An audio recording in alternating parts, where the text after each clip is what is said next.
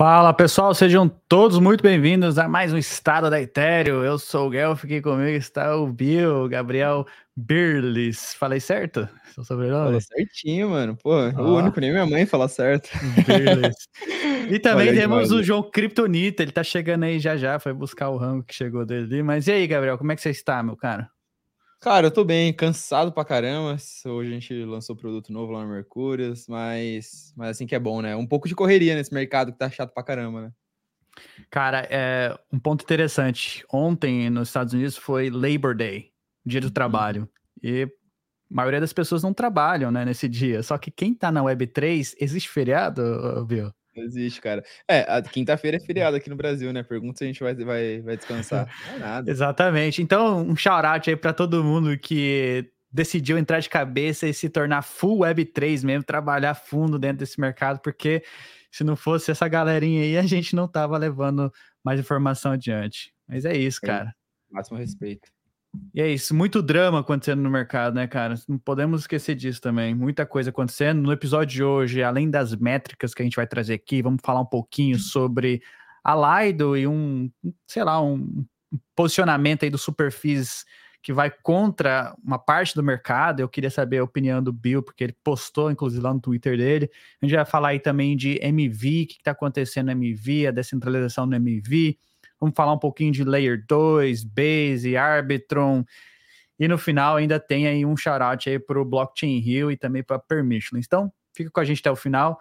E eu queria pedir para a galera que está assistindo, está acompanhando a Modular Cripto, que se inscreva no canal, deixa o like, porque eu observo que a galera assiste, mas não se inscreve. Então inscreva aí, pessoal, deixa o like, que é bom isso, né, é para a gente chegar a mais pessoas. Então vamos lá, Bill. Deixa Bora. eu compartilhar minha tela aqui para a gente começar. Ó, o Curi chegou aí, vamos chamar o Curi. Aê, Core!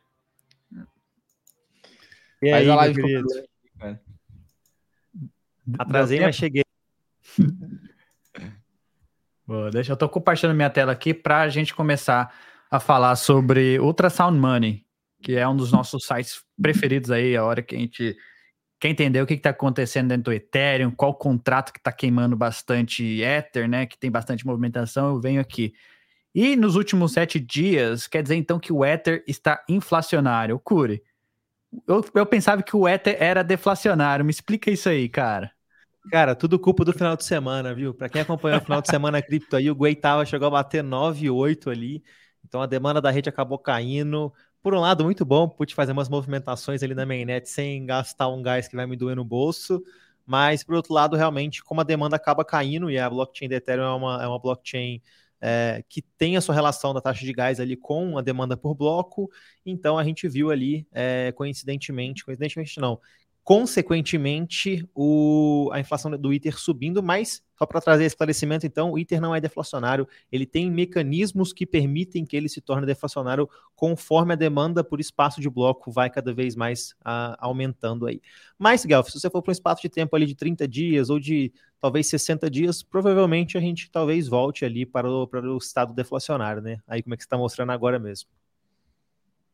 Exatamente, ali foi puxando nos últimos Ó, 300, 365 dias no último ano, pô, menos 304 mil éteres aí queimados. Então, tem uma diferença interessante. Ó, deixa eu puxar aqui nos últimos. Na última hora, nos últimos. É, no último dia, também ele está inflacionário. E aí, como você falou, né? Fim de semana, o Guay baixou, então.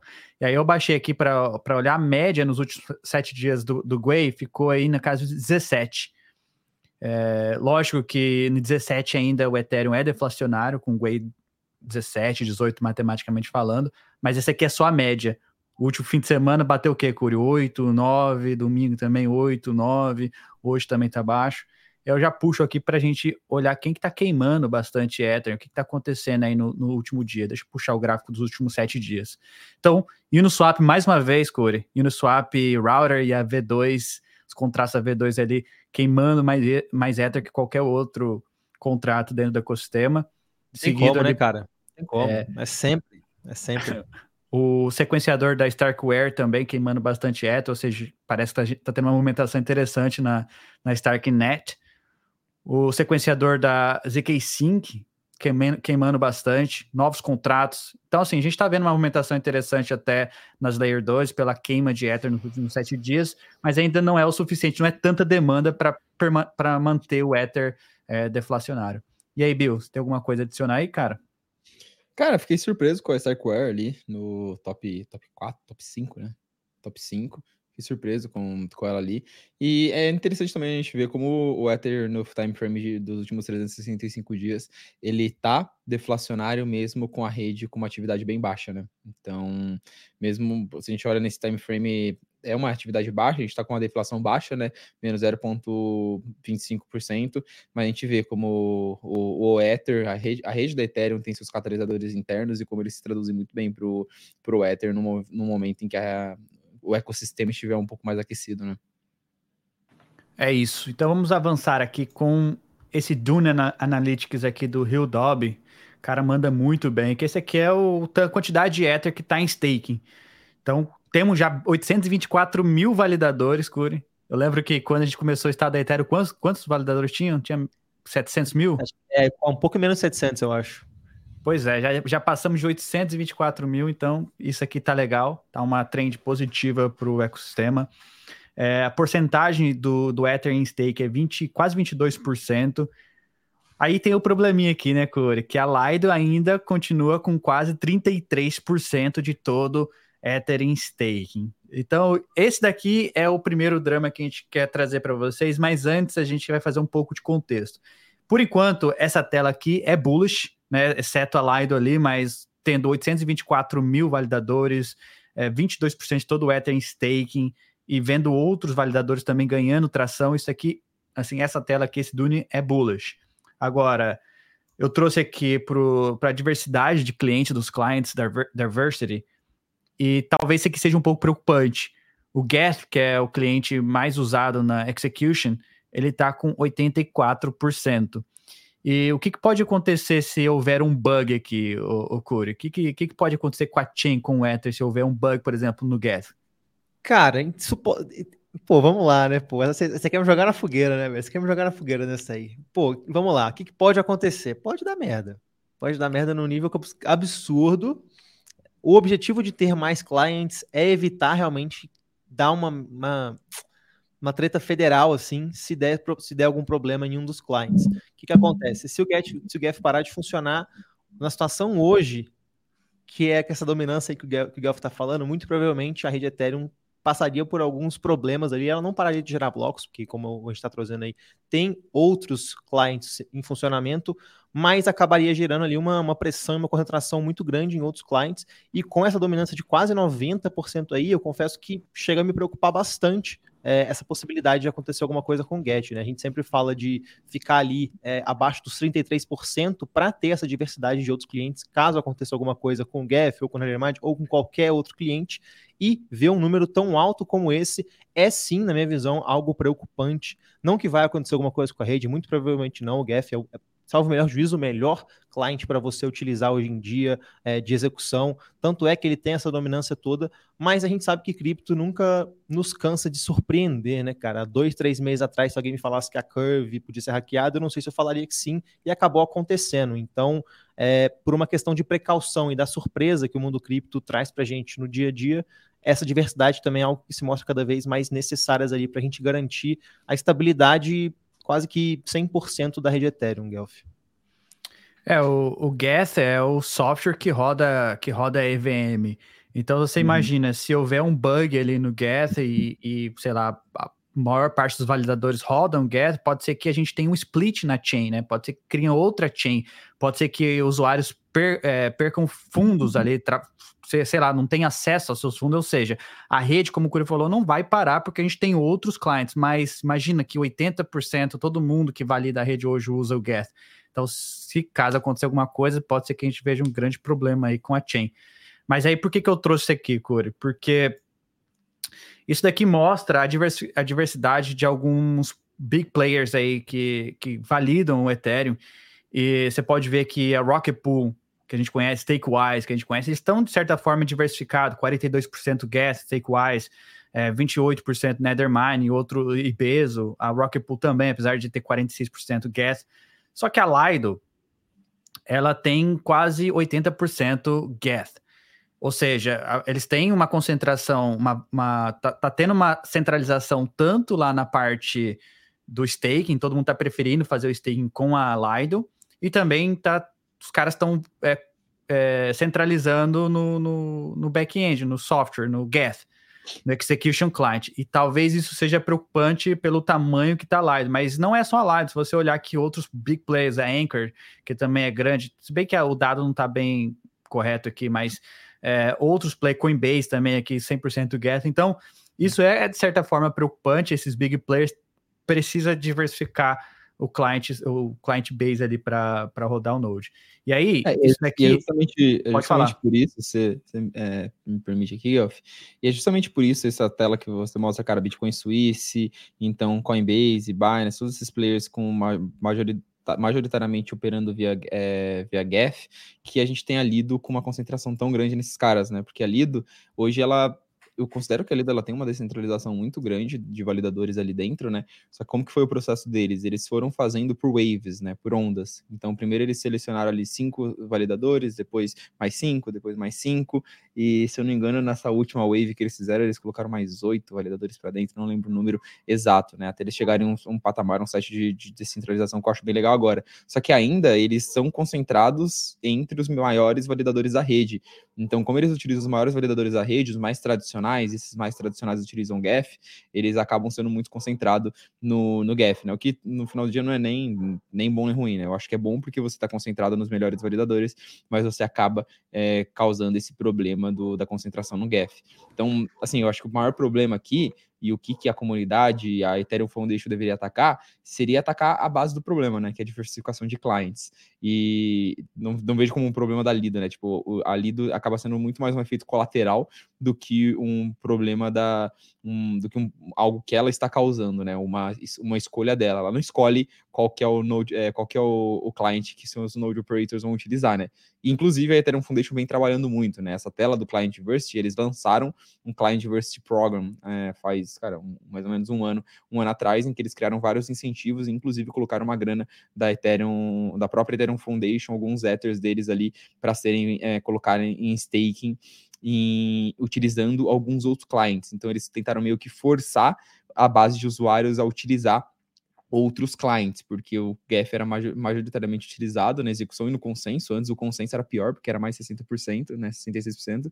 E, e eles forçaram falando, pessoal, tipo, não utilizem o melhor produto, não utilizem o melhor produto. E eu acho que esse modus operandi aí da Ethereum Foundation consegue se desenrolar um pouco também nessa discussão que a gente vai ter sobre a concentração da Lido aí, né? É, o pessoal tentando ajudar, criar formas artificiais para a comunidade não utilizar o melhor produto. É, e, e, aí você falou uma parada que, que, faz, que, é, que é real mesmo. A diversificação da Lido no, no, na camada de consenso já é, já é tranquila. Eles estão com 35% Prism, Lighthouse, então eles já estão bem diversificados na camada de consenso e foi realmente uma pressão lá da comunidade para eles fazerem isso e agora precisa fazer no outro. Mas aí eu trouxe aqui essa página aqui, Curi, aí você vai me ajudar a, a, a gente a poder trazer alguns dados, talvez sejam bons ou ruins, enfim, não sei. Porque depois a gente vai entrar um pouco mais nessa discussão se a Lido precisa criar ali o self-limiter ou não, ou não né? Então, primeiro foi esse daqui, a, a diversificação do, do cliente, a gente falou isso daqui agora. Aí eu venho aqui e vejo uh, do gas também, que está com 78%. A infraestrutura, Curi. Isso daqui é novo para mim, eu não, não conhecia esse dado. A infraestrutura da Lido, onde que os nodes da Lido rodam né, os nodes, e 48% rodam em public cloud, na, na nuvem, e apenas 25%, né, não, 17% on-premise, ou seja, a galera tá preferindo rodar na cloud. Então tem mais esse fator de centralização aí da cloud. E também na, geo, na a distribuição dos nodes. A distribuição é até legal. Estados Unidos, Canadá, Europa, Austrália. É, não... Pô, mas eu confesso que eu achei que eu ia ver um Brasilzinho aí no meio, viu, velho? é, Pelo menos um ainda. ou outro na América Latina, pô, Brasil e Argentina não. E aqui em cima é a distribuição entre os nodes da Lido, né? Você pode ver que é uma distribuição meio que igual para todo mundo. Aqui os outros que novos aqui estão acumulando agora, mas isso aqui é até interessante. Então, assim, são dados positivos. A diversificação de cliente do consenso é um dado positivo da Lido. A diversificação de execução não é tão positivo A diversificação de infraestrutura, mais ou menos, ali não é tão positiva ainda, tem muito, na minha visão, muito é, public cloud. E a, e a, a divisão da, dos, servidores também está ok. Agora, se você olhar aqui o mercado de LSD Fi, certo? O, o, Libra da vida, o Gravita, o, o, CRV Curve, enfim. Qual você acha que é a, o, o, LST mais utilizado nesse, nesses protocolos? Cara, sem dúvida o da Lido. Só que são impressionantes, Curi. Tem aqui o dado. São impressionantes, quase 90%. De todo o mercado de liquid staking, quase 90% é o staked ether da Lido. E aí? Pô, cara, então, né? É, é, difícil, é difícil falar sobre isso, né, cara? Que sim, não tem como negar que hoje o melhor produto é o produto da Lido, é o produto que tem mais adoção, é o produto que tem mais efeito de rede, é o produto que as pessoas preferem utilizar, e ainda assim pessoas que muitas vezes se importam com descentralização, seguem o antes do Ethereum e tudo mais. A Lido acabou conseguindo, não, pô, por ser uma das primeiras e por ter conseguido investir tanta grana e tanto ter tanto efeito de rede nesse, pô, nesse início do projeto, cara, e também conseguir crescer de uma forma mais rápida do que os outros projetos, como por exemplo a, pró a própria Rocket Pool, eles acabaram dominando esse mercado num, num, ponto de que eu arrisco dizer que eu não sei se tem mais volta, viu, cara? E, e eu sou um defensor muito assíduo do, boicote alaido, hashtag boicote alaido, assim, todos os dias no meu Twitter. Mas é, é, difícil falar, cara, porque assim, qualquer protocolo que você for mexer com liquid staking hoje, ele vai dar prioridade para qual token? O token que tem mais liquidez, que tem mais volume, que tem mais segurança, que é o protocolo que as pessoas mais utilizam, né, cara? Por que, que eu vou colocar dentro do meu protocolo, sei lá, o, o, LSD da Frex, se eu tenho da Lido aqui também do mesmo jeito, que pode me trazer muito mais usuários e muito mais dinheiro para o meu protocolo, coincidentemente eu posso crescer com. Eu tô, eu tô trocando as palavras hoje. É. Enfim, por causa disso eu posso, eu posso crescer muito mais. Então, assim, acaba que esse efeito de rede que a Lido conseguiu a, traz muitas vantagens, não só para dentro do protocolo, mas o protocolo para fora também, sabe? Então, é muito complicado, cara. Mas ver, assim, pô, eu vou, eu vou jogar a pergunta no ar aqui, então. A gente, a gente tem um mercado de LSDFi hoje mesmo, ou a gente só tem a Lido com, seu, com seus tokens brincando no, no DeFi afora aí? Porque, assim, pô, 90%, velho, é, é muita coisa, né, cara? É muita coisa para falar que existe outros projetos aí. Pô, tem o quê? Vai ter RIF, o da Frex e o da, da Suel e o CBIF. Mas não é nada se a gente comparar com, com o token da, da, da Lido, cara, o STIF. Então, pô, o que vocês acham, galera? Existe mesmo é. mercado é. de LSTFI ou é foi uma narrativa para enganar a gente enquanto a Lido dominava mais o mercado?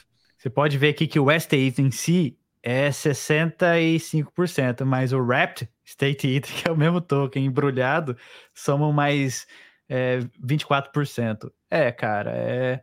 eu não sabia desse dado aqui também, eu descobri recente.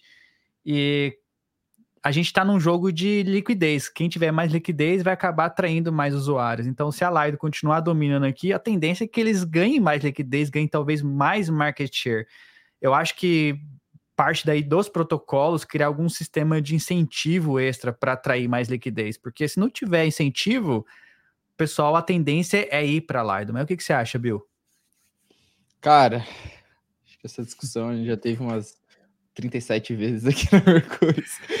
É, vamos lá, cara. É, você falou muito bem, por esse é o mercado de liquidez, né? E a gente entende muito como mercado de efeito rede, esse mercado que é o mercado de liquidez, né? Quem é o maior, o cara que é o maior vai continuar sendo maior, vai continuar criando esse flywheel, né? Essa roda de que se retroalimenta, atraindo mais capital.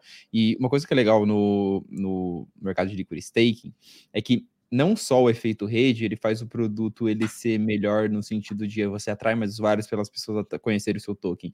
Ele faz o seu produto ser mais seguro também, porque você tem menos concentração em poucos holders, menos concentração em poucos protocolos, você corre menos risco de rolar uma cascata de liquidação e afetar o DPEG do seu, do seu token, né? Então, cara, eu realmente acredito que a Lido ela vai continuar tendo dominância próxima dos seus 90%. Hoje ela tem 90% do mercado de liquid staking, né? Ela tem 32% do mercado de staking, mais 90% do mercado de liquid staking. Eu acredito que vai continuar nesse patamar, só aumentando, e eu sou um pouco mais cético em relação à sugestão do Guelph, de algum protocolo fazer algum modelo de incentivo, alguma coisa do tipo, tá? Por que isso? Ontem saiu uma proposta de um cara da, da Lido de tirar, da Lido, de tirar da Lido sair da Solana Hoje, dentro da rede da Solana, eles estão lá, só que eles são hoje, se eu não me engano, o segundo maior player, mas estão perdendo muito mercado para Gito, que está crescendo. E por que que eles não são grandes lá dentro, tá?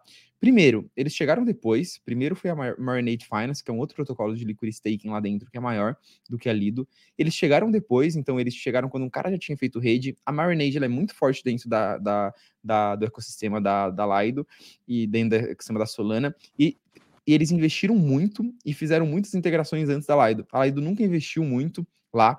A gente acompanha o gasto de treasury, investimento que a Lido faz, é, incentivando liquidez em alguns protocolos.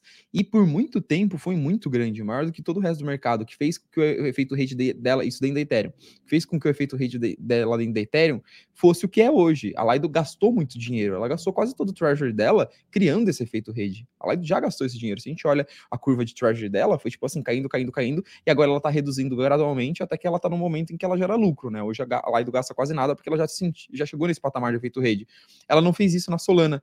Aí o que, está acontecendo na Solana? A Marnade se consolidou, a Lido não consegue crescer, e agora a Gito, que tem um produto focado em MEV ali, que consegue entregar um, entregar um mais alto, eles estão crescendo mais do que a, a, a Lido. E aí, a, basicamente, a Lido soltou uma proposta lá no fórum de governança falando: pessoal, a gente precisa de um funding, a gente precisa de investimento aqui. Se não tiver investimento, se não tiver capital para bancar a gente na Solana, a gente vai sair, porque a gente não está mais afim de gastar, porque um cara já capturou o efeito rede. Então, assim, capturou o efeito rede já era. É quase como se fosse isso, sabe? Capturou o efeito rede, você construiu o melhor produto, a menos que você não tenha, tenha nada muito gritante no seu produto, é muito difícil alguém tirar a sua dominância. É por isso que eu sou muito cético sobre essa questão de você capar, de você limitar o crescimento do, da, da Lido. Porque a partir do momento que você capa o crescimento desses caras, você fala, ó, a partir de agora você não cresce mais, você gera uma série de contra-incentivos para eles continuarem investindo em ter um melhor produto, em atrair os melhores desenvolvedores para, cara, desenvolver em torno do melhorar o código, por exemplo, do que envolve os contratos do STEther, você gera vários contra-incentivos que pode ser pior para a rede da pode ser pior para a rede da, da, da Ethereum. Então, eu sou contra capar o, o crescimento, mas eu acho que tem outras vias que a, a Ethereum ela pode se movimentar para resolver esse problema. É um pouco mais, é mais ou menos essa daí da, da, da, minha visão, porque, cara, tentar forçar esse market share dali do cair por meios meio, como que eu posso dizer assim, meio ditatoriais, eu acho que vai ser muito mais prejudicial do que benéfico para a rede. Mas vamos, vamos extrair, é, vamos nos aprofundar um pouquinho mais disso daí, porque essa semana o Superfis, que é um core dev lá da Ethereum Foundation, tá na comunidade desde o do início, o cara ele investe em vários protocolos e ele postou esse tweet aqui, que esses provedores de liquid staking se com comprometeram a se limitarem em menos de 22%, né, para que a, a, a o Ethereum e a blockchain continue prosperando. E aí ele postou os quatro aqui como se fosse uma afronta à live. Lógico que nos comentários começaram a falar muito, muito sobre isso. E isso voltou é, a discussão na comunidade sobre uma coisa passada, que era realmente esse problema da live. Então, por um tempo, a comunidade esqueceu, deixou como é que tá, e novamente o pessoal tá falando indiretamente sobre essa centralização, esse monopólio da Lido. E aí, para fechar aqui, o Gabriel, nessa, eu acho que ele viu esse, esse post aqui do Superfície, e foi isso que instigou ele a postar isso daqui no Twitter dele, falando, é, no X dele, falando: voltamos novamente à exaustiva discussão da dominância da Lido dentro do staking da Ethereum. E aí ele fez um textão aqui explicando o porquê que ele não acha que essa é o melhor caminho, e a, a gente queria se aprofundar um pouquinho mais sobre quais são os motivos e por que que é, queria, eu queria explorar um pouquinho o lado bom, né? O lado bom de da gente limitar a Lido. Aí o Curi tá, até falou que tá boicotando a Lido, vendeu até os seus é. STI que ele tinha. E eu queria saber a posição do é, Gabriel, até mesmo para um, né, para quem investe em LDO, quem investe na Lido. Mas começando aí pelo pro Curi, Curi, é, que, que você achou desse post aqui do Superfície? O que, que você vê da Lido aí? O que, que você poderia falar, compartilhar com a gente? Cara, eu acho que primeiro é muito fácil você falar que você vai se limitar a 22% quando você não tem os 22%, né, cara? Quando você não é o, o, player principal. Falar que, pô, quando eu chegar lá eu vou, eu vou, eu vou travar Até porque, cara, a galera não chegou lá, não tá nem aí, não tá nem perto, vamos dizer assim. Então fica muito fácil falar as coisas assim. Fiquei feliz de ver os protocolos aderindo a isso. Não sei como foi feito assim, se isso foi, se foi numa call de developers da, da Ethereum e tudo mais, porque até onde eu sei, não, não tem nada assim on-chain garantindo, é só uma tipo, confia em mim, e tá tudo bem, vamos lá. Mas é claro, a gente tem imagem de protocolo em jogo, tudo mais. Eu não acredito que depois disso, até mesmo porque, salvo engano, a Stakewise confirmou, não sei se a Rocket Pool também, é, ou Stardew Labs, eu não lembro quem eu vi. Eu, eu acho que a Rocket Pool foi votação no, no snapshot deles. É, e, e, a Stakewise foi publicamente, alguma coisa assim, mas realmente não tá on-chain. Mas vai lá. Boa. É, e, assim, então é, é muito fácil falar essas coisas quando você não é o big player. Eu também me questiono muito sobre o quão factível é limitar, eu também ainda não sei qual, qual teoria eu ainda vou aceitar, ainda, ainda acredito se é, é um, um, player vai tomar tudo, se vai ser, ou, ou, se não vai ser isso, mas é uma questão que me, me, me deixa muito intrigado, é por que, que a Lido não se preocupa com isso também e pensa em formas de resolver esse problema. Porque para mim, cara, o que, que acontece? Se a Lido não fazer nada, ela vai ser para sempre criticada, e a comunidade cada vez mais vai criticar de forma pior, eu diria uhum. assim. Eu não acho que a galera vai, vai fazer boicote, que a galera vai vender LDO, nada do tipo. A galera, sendo muito sincera, a galera pouco se importa com descentralização, a galera se importa com dinheiro pingando no bolso ali, vou, vou mandando a real zona aqui. E pelo menos por enquanto, vamos dizer assim, pelo menos por enquanto, essa é a realidade, ainda mais no meio do bear market. Mas eu acho que a Lido podia estar fazendo um trabalho melhor. É, não sei se só de, de, de, botar um cap, eu acho que talvez isso também não seja viável por questões financeiras do protocolo, mas talvez de educação. É, uma, pergunta eu até tenho para o Bill, para você também, Guelph, que eu, eu fiquei me perguntando isso, não, não achei uma resposta ainda. A Lido não pode criar um sistema de incentivos para os validadores utilizarem outros clients, tanto de execução quanto de, de consenso, Assim, é factível isso? Vocês fazem alguma ideia? Eu confesso que eu, eu, não sei e fiquei refletindo bastante sobre isso nesses últimos, nesses últimos tempos. Mas, cara, para mim falta um trabalho interno da Lido de conscientização da galera. É, por mais que o protocolo tenha um objetivo financeiro, o protocolo tenha ganhar dinheiro e tudo mais, se eles estivessem pelo menos sendo um pouco mais transparente é, e endereçando essa preocupação, claro, já, já votaram isso no passado, já falaram que não vão travar, botar um cap ali de, de X%, mas acho que eles podiam estar fazendo um trabalho melhor, pelo menos de educação e de incentivo para outros projetos. Eu sei que eles trabalham muito em conjunto com a Rocket Pool, eles já falaram isso abertamente várias e várias vezes, mas eu acho que falta alguma coisinha ali de dentro para falar, tipo, pô, beleza, a gente entende que isso é uma preocupação, a gente está fazendo isso, isso, isso, isso, isso, que a gente pode melhorar. É, a gente não vai resolver o problema da, da noite para o dia, mas estamos trabalhando em alguma coisa para amenizar a situação que a gente tem hoje. Mas esse, esses são os meus takes aí sobre essa situação toda aí. Bom, é um ótimo ponto de vista. E você, Bill, fala pra gente aí o que, que é, qual que é a sua visão, e aí a gente vai discutindo conforme você vai falando, porque tem coisas que eu concordo aqui, tem coisas que eu não concordo, mas eu queria que você explicasse pra gente qual que é a sua tese, o que, que você vê da Lido aí, cara. Legal, cara, maneiro. Cara, primeiro respondendo ao, questionamento do Curi sobre a Lido investir na, é, na diversificação de clientes, eu acho que é factível, sim, eu acho que eles possuem formas de fazer isso, realmente seria, seria interessante, né? Mostraria também essa questão da preocupação deles com, com a, ajudar a contribuir com a segurança da Ethereum, né? Eles poderiam fazer, por exemplo, é, algum modelo de redistribuição do staking ou uma nova wave ali em que eles priorizariam é, é, node operators que possuem uma certa descentralização, tanto de clientes de consenso quanto de validação, né? O problema é que eles teriam que começar a optar por, um, por node operators que não são top tier ali de, de validação, né? Eles teriam que ir para um, um, não vou dizer um pessoal pior, mas eles seriam que para node operators menores, talvez menos estruturados, porque como a gente mostrou ali, os grandes eles estão é, concentrados na, eles são concentrados ainda no GET, né? No GEF. Então esse é o, é o primeiro ponto.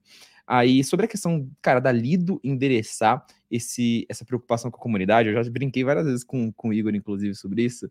É, a gente até fez alguns memes brincando, tipo, no mesmo dia, assim, uma discussão, tipo, no fórum, sei lá, da, da Rocket Pool, os caras falando mal da Lido, tipo, se preocupando em, tipo, como que a gente vai fazer a Lido diminuir o seu crescimento, sabe?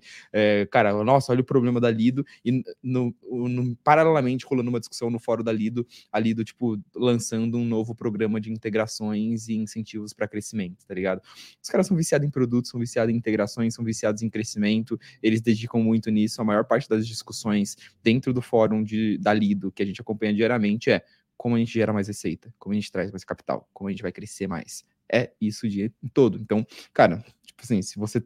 Se um cara tá preocupado em falar mal do amiguinho, o outro tá preocupado em melhorar seu produto, o cara vai melhorar seu produto e vai crescer, né? Eu acho que essas coisas elas não são.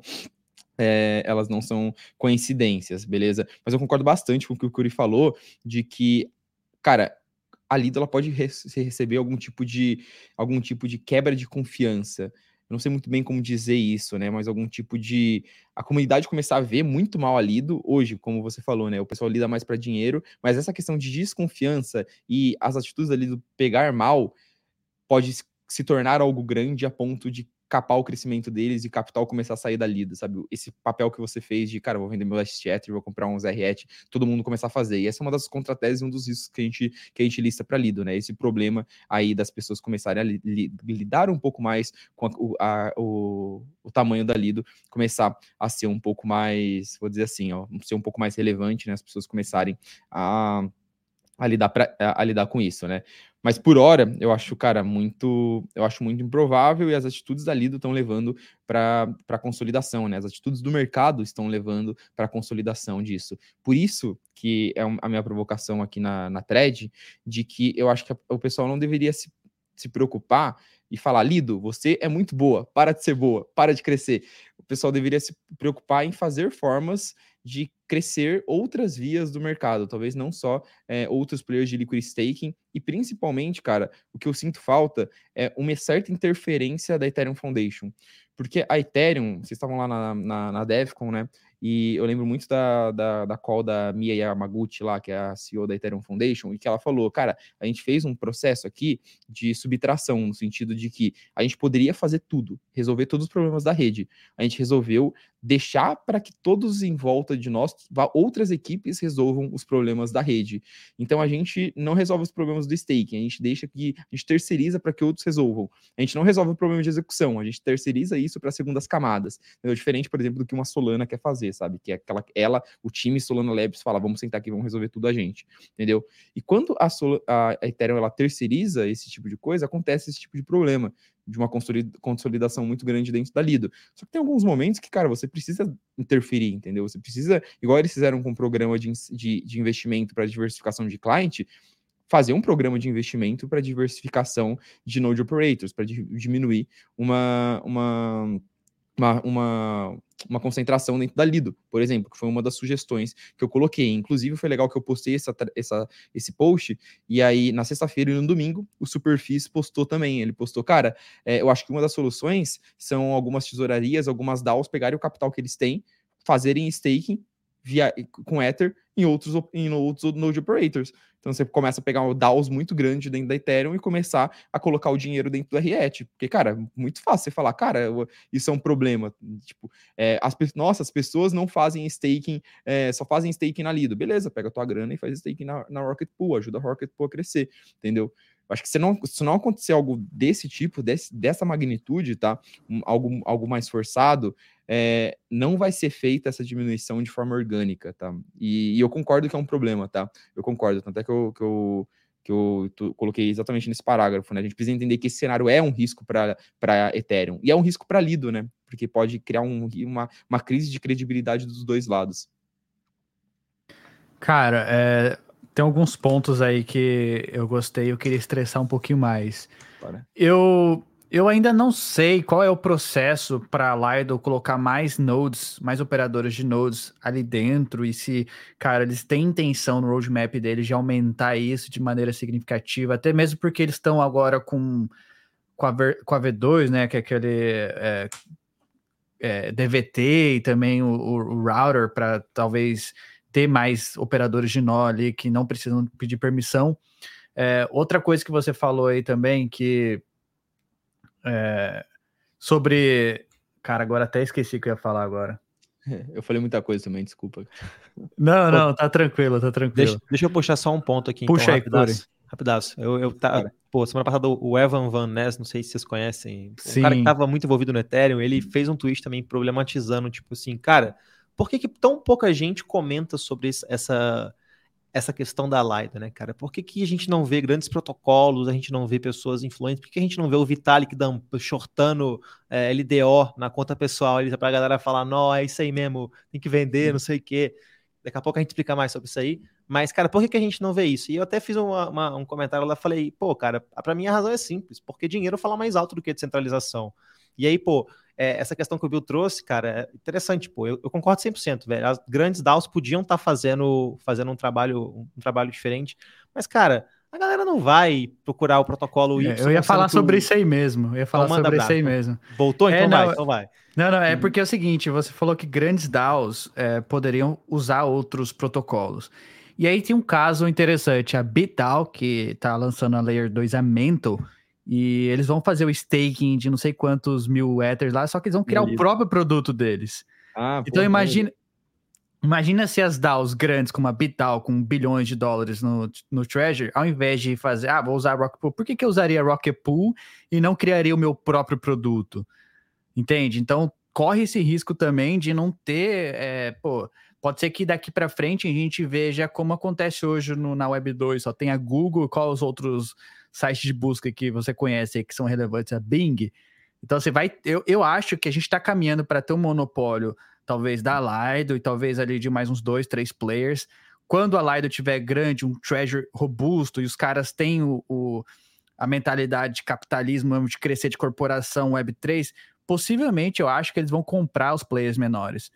O player menor, pequenininho lá, sei lá, uma Stater, Stater Labs, sei lá, qualquer outro menor, não, se a Lido chegar e falar, eu compro todas as suas operações, seus nodes, o que for que tiver aí, sua DAO, invisto em você, Será que a gente Eu quero ver algo... isso, isso rolando em fórum de governança. Quero ver ataque de governança. Então, mas será que, será que isso pode ser um fator também? Será que isso não vai acontecer? Eu tenho, assim, minhas dúvidas. Eu acho que isso é, é algo factível. Eu acho que a Lido vai crescer num ponto, vai ter um tesouro tão robusto que eles vão ter capital para comprar os players menores e aí centralizando ainda mais.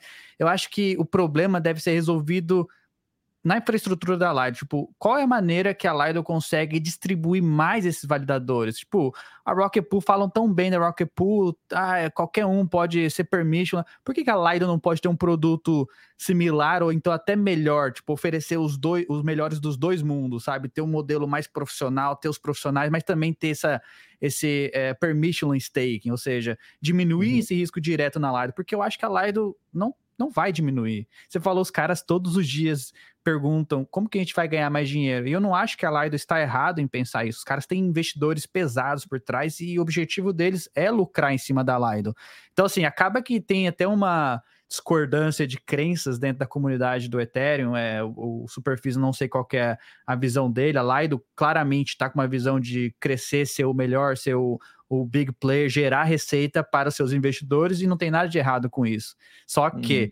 é mais fácil eles se organizarem na base ali da Lido do que a gente ficar falando toda hora, ah, vai, diversifica, diversifica, diversifica. Uhum. Eu vejo protocolos hoje, eu vejo a Swell pô, construído pela comunidade, legal. Cara, a, é, é nobre o ato deles de estar tá criando um protocolo, tem investidores legais ali por trás, é uma tecnologia foda que, que eles estão fazendo? Criando incentivo econômico, criptoeconômico. Então você faz o staking lá para que aí estão prometendo que, que quem fizer o staking vai receber o token deles de governança no futuro. E todo token de governança, o que, que acontece, Cura? O pessoal cai, né, vende, né, troca, sabe? Sim. Vai trocar pela moeda nativa. Eu tô falando a realidade. Então eu não acho que hoje a Lido com o market, um mercado que ela tem, é, é, Cara, você vê os investidores ali por trás da Lido, a quantidade de dinheiro que os caras têm, estão criando receita passiva. Eles estão ali uhum. investindo, uhum. recebendo receita. Tem o token LDO também que vai futuramente fazer parte dessa, dessa distribuição de receita. Então, assim, para mim é muito claro, sabe? Se eu quero investir meu dinheiro hoje, eu quero, né? Eu, eu rodo um Node, recebo ali da Beacon Chain, mas se eu não rodasse o Node e não recebesse da Beacon Chain, o que, que eu faria?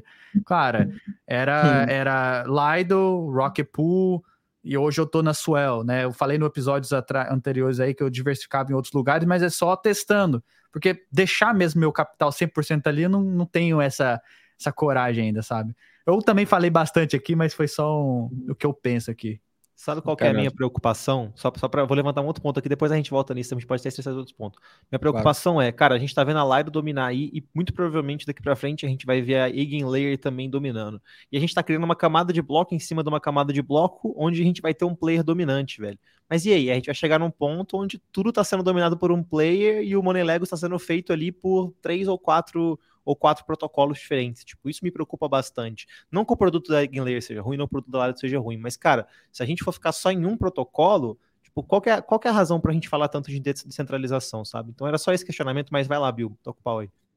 Cara, é, o questionamento da Eigenlayer é, é bem bom, assim, até mais a gente já fez uma live, fez alguns estudos sobre a Eigenlayer algum tempo atrás, e a gente tem, mais medo da concentração na Eigenlayer do que na Lido, para ser bem sincero, né? Porque a Eigenlayer, ela meio que traz os problemas de consenso de segurança econômica de outros sistemas para o ecossistema da, da Ethereum, né? Então acho que o risco aí acaba sendo muito maior do que na questão na questão Lido, né?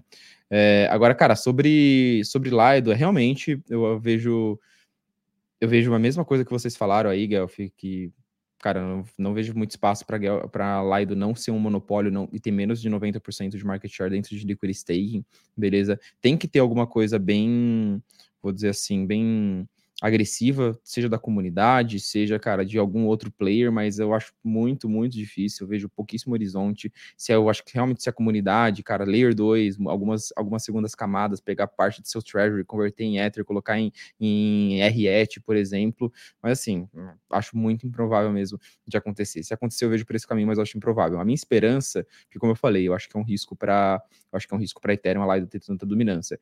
A minha esperança é a dominância de liquid staking reduzir. Então a gente começar a ter staking sendo feito diretamente alguns node operators e até mesmo por alguns players centralizados, como alguma Coinbase, alguma Kraken.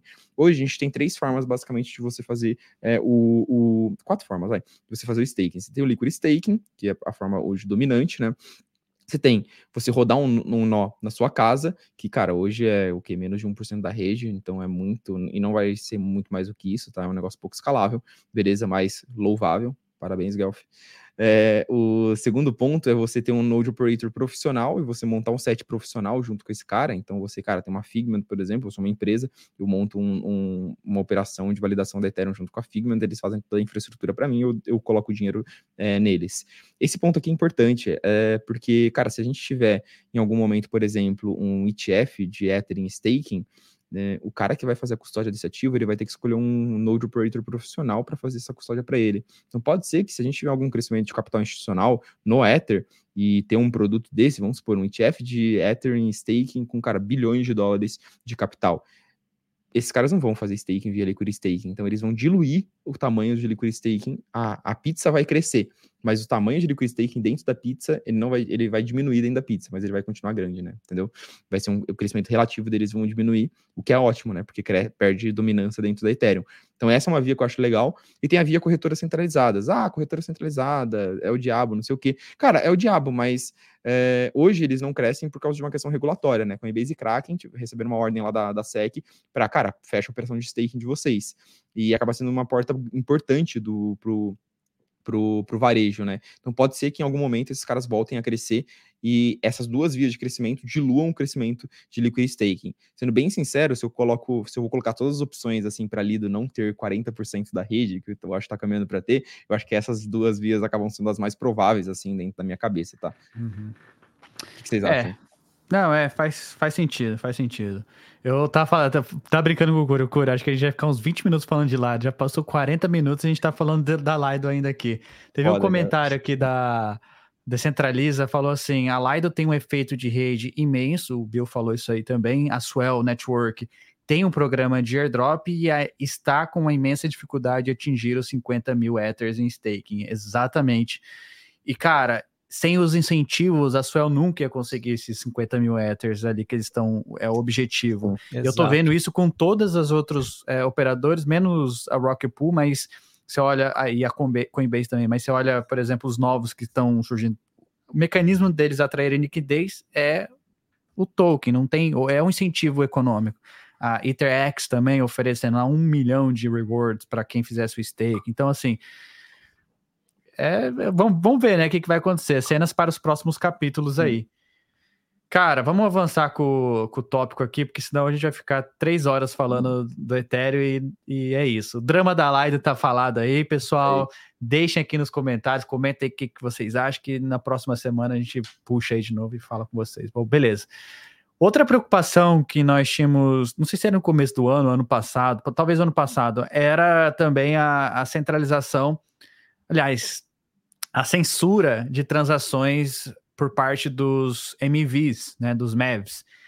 E hoje a gente pode ver que isso está menos de 45%, que é uma grande vitória para a comunidade. Ou seja, o Ethereum não é, não está sendo mais censurado. Então, muito disso partiu de players como a Ultrasound Money, que lançou seu próprio Relayer, Blocks Route também. Eu trouxe até aqui um, o gráfico Ultrasound Money está em primeiro, eles não censuram nenhuma transação, transação Blocks Route também, nenhuma transação. Flashbots, que for, foram os pioneiros da tecnologia ali do, do MV Bush, eles sim precisam censurar, pois estão é, localizados nos Estados Unidos, mas aí eles abriram o código, outros players copiaram e não estão censurando. Então, assim, eu acho que isso aqui já era uma preocupação. É, eu vi esse número subindo um pouquinho, e aí eu estava olhando os players que é, censuram blocos, a Lido estava uhum. aqui no meio também, mas muito mais a, a, as as corretoras centralizadas, elas ainda usam bastante do Flashbots. Então, isso aqui também é uma outra preocupação. E eu acredito que no longo prazo é, a gente vai ter o PBS, que vai ser direto dentro da chain. A gente não vai precisar usar mais um software externo. Mas isso ainda está alguns anos à frente. Então, só pontuar isso daqui. Não sei se vocês se acompanham isso aqui, Bill, também, mas eu achei bacana de trazer isso aqui para a galera. Cara, a gente acompanha, a gente fez um estudo lá na época que isso daí é, subiu no, no enfoque, mas hoje a gente acompanha mais um pouco mais de, de longe mesmo. Boa. Curi, vamos avançar aqui para a última notícia da L1 antes da gente entrar nas L2. Cara, isso aqui achei interessante. Falamos ali no início quantidade de Ether que a Uniswap queima, e eu achei esse Dune aqui do HET, HETC, não sei como é fala. A Uniswap, ela tem 60% do mercado, do volume, todo volume que acontece on-chain na Ethereum, 60% passa pelos contratos da Uniswap. Quando eu falo contratos da Uniswap, não é a interface ali, o front-end da Uniswap, mas sim o back-end. Então, às vezes, você pode estar interagindo com a Uniswap usando a OneInt, usando, sei lá, o router da, da Zapper, outra, outro agregador aí, Matcha, e mesmo assim usando a Uniswap. Mas, cara, um bilhão de dólares foi o volume nas últimas 24 horas e a Uniswap disparadamente em primeiro lugar aí, cara. 60%. Cure? Cara, não, não é à toa que toda semana que a gente vai fazer o estado do Ethereum, a gente coloca a Uniswap, eu coloco não, a gente constata que a Uniswap tá no pódio ali de queima, né, cara? É a maior deck sem, sem comparação. A gente tá até vendo agora a PancakeSwap se, se posicionar um pouco mais, mas acho que a estratégia deles talvez não, não esteja dando tanto certo ainda de ir para novas chains que a, a Uniswap não chegou ou que está chegando também, como a própria SKSync, a própria Polygon SKEVM. Então, tô vendo a PancakeSwap se, se mover finalmente, mas também, cara, lembrando, cara, a PancakeSwap é um fork da, da Uniswap, né? E o time da Uniswap também está entregando muita coisa nesse ano de 2023, né? A gente viu lá em Denver eles falando da, da Wallet Mobile, a gente está vendo agora eles falando da V4, da Uniswap X, e tem mais alguma coisa que eu também estou esquecendo, acho que são quatro anúncios grandes que eles fizeram nesse ano. Mas então, pô, os caras estão trabalhando demais. Eu até vi um meme né, no Twitter deles esses dias, deles falando, tipo assim, quando eles entregarem a V4, eles vão poder finalmente aproveitar o ano. De que agora, até agora eles só trabalharam, eles trabalharam realmente muito, cara. Eles, pô, tirando todas as tretas deles copiarem a call swap, deles criarem um uhum. mecanismo que já existe e tudo mais, eles realmente estão trabalhando para melhorar o produto deles, que, cara, já é o produto mais utilizado, é o produto que você, pô, eu mesmo tava fazendo swap antes de entrar aqui na live e tava utilizando a Uniswap. A marca de confiança, né? Tipo, Exato. apesar de ser trustless, é o que você olha aquele unicórnio ali e fala, não, esse aí tá tranquilo, nunca tiveram Exato. problema no código e tal.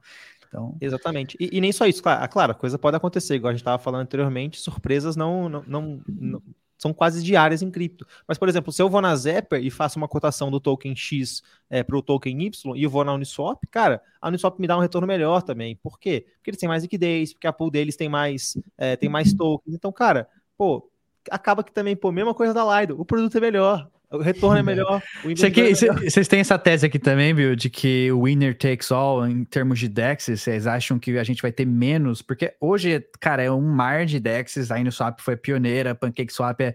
Eu falo que a PancakeSwap swap é tipo o Paraguai da Uniswap, copia, né? Copiou e colou. Uhum. Mas o que, que, vocês acham, cara? Qual é a tese de vocês aí na Mercúrios? Cara, é complicado, mas assim, a gente está a, constantemente é, reduzindo a nossa confiança em Uniswap, mas o problema não é na Uniswap em si, tá? Eu concordo muito com isso, cara. É, é a questão de confiança, efeito rede, é disparado o melhor produto que tem hoje, com uma confiança absurda, um time muito qualificado. Só que dentro de todos os grandes, vou dizer assim, os unicórnios de cripto que a gente tem hoje, hoje a gente tem alguns unicórnios em cripto, né? A gente tem Ethereum em plataforma de contrato inteligente, a gente tem a Lido em liquid staking, a gente tem a Uniswap em DEX, a gente tem talvez a Maker em, em lending dentro desses unicórnios, eu acho que a Uniswap talvez seja a mais exposta à, à questão de inovação tecnológica, cara. Porque o produto dela é muito bom, mas é o melhor dos piores. Relativamente, em relação ao que a gente tem no mercado tradicional, o produto dela tem alguns problemas grandes. Ela tem, cara, é, é ruim para o provedor de liquidez. O provedor de liquidez ele tem margens muito baixas, porque é, o retorno é pequeno e ele sofre bastante com o impermanent loss. É, e, cara, tem várias pools também que você tem uma baixa, baixa liquidez, apesar de eles terem, cara, pouco slippage, o slippage deveria ser zero, né? Então, para cara, para traders de alta eficiência, é um produto que tem uma grande latência na hora de você fazer as, as operações. Então, para high frequency trading não se encaixa, o que reduz bastante a capacidade de geração de receita desses caras. Então, é, essa é a minha preocupação com o Uniswap.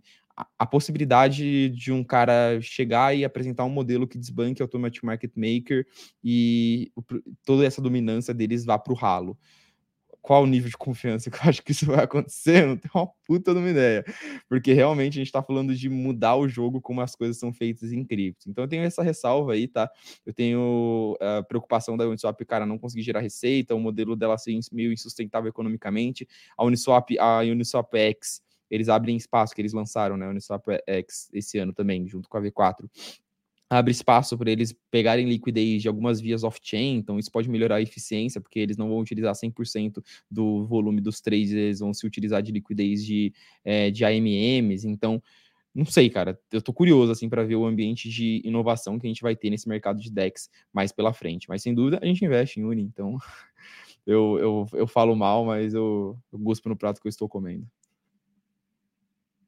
Cara, tem uma. Eu até tô pegando aqui pra gente, pra mostrar pra vocês. Tem uma, uma Dex que eles conseguiram, de uma certa forma, aumentar a velocidade das transações, assim, da execução, porque eles foram construídos em um único contrato. Vou mostrar aqui para vocês.